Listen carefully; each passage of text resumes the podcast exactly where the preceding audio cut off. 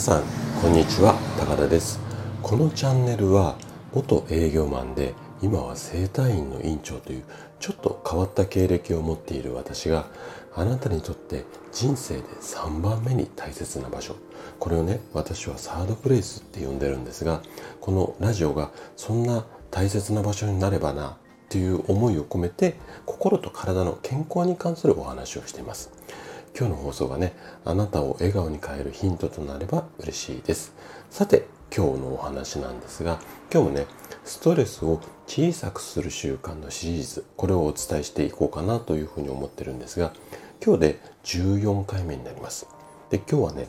席を立ったら椅子を元に戻しましょう。こんな話をしていきます。でストレスはね解消するのではなくって溜め込まないようにすること。これがねすごく大切になってきます。で今日もストレスを小さくする要は溜め込まない小さくするような習慣のヒントについてお話をしていきます。うんと今日のお話がねあなたのそのうんストレスを小さくするヒントになれば嬉しいです。じゃあね早速本題に入っていきましょう。立つ鳥後を濁さず。これ誰でも聞いたことあるっていうかかなり有名な言葉だと思うんですよね。で鳥が飛び立った後水辺を濁らせないように立ち去る者はきちんと後始末を。Google で検索するとこんな風に書いてありました。で最近ではセルフサービスの、まあ、お店っていうか場面っていうのが非常に多くなっていると思うんですね。でこんなこうお店をね私もよく利用したりするんですけどもその時にすごくこう感じていることっていうのがあるんですよ。どんなことかっていうとテーブルとかね結構綺麗にあのよくそうですねフードコートみたいなところをイメージされるといいと思うんですがテーブルとかこう初期下げてこうねみんなが共有する雑巾みたいなの拭いて雑巾じゃないねごめんなさい台拭きみたいなの拭いてで綺麗にするんだけども椅子をね元に戻す方っていうのはすごく少ないんじゃないのかなっていうふうに思っていてで何が言いたいかっていうと後始末のあり方なんですよ。どういうことかっていうと例えば人が見ているからもしくはその場所のルールからルールだからあとはお店だから自分の家だからとか要はこういうことは関係なく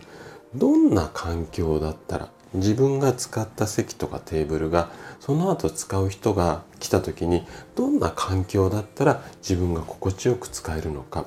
この視点で行動することっていうのが非常に大切になるんですよ。で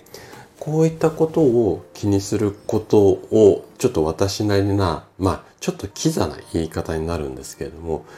どう美しく生きるかこんな風に私は捉えてるんですよね。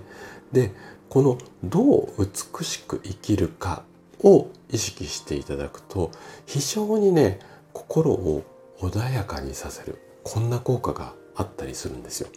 で心が穏やかになってこうイライラとかドキドキドキはまあいいんですけども要は何て言うのかな浮き沈みが激しく激しくなく穏やかに過ごすことこそストレスを小さくする上で大切なポイントになるんですよ。はい。じゃあ、あなたはね、今まで椅子って元に戻していますか？今日の話を聞いて、ちょっとピンときたら、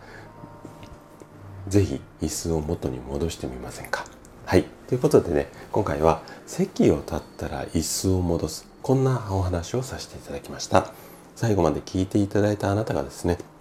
ストレスを小さくする習慣。これを身につけることで心地よい毎日が手に入ります。今日のお話がねあなたを笑顔に変えるヒントになれば嬉しいです。それでは今日も素敵な一日をお過ごしください。最後まで聞いていただきありがとうございました。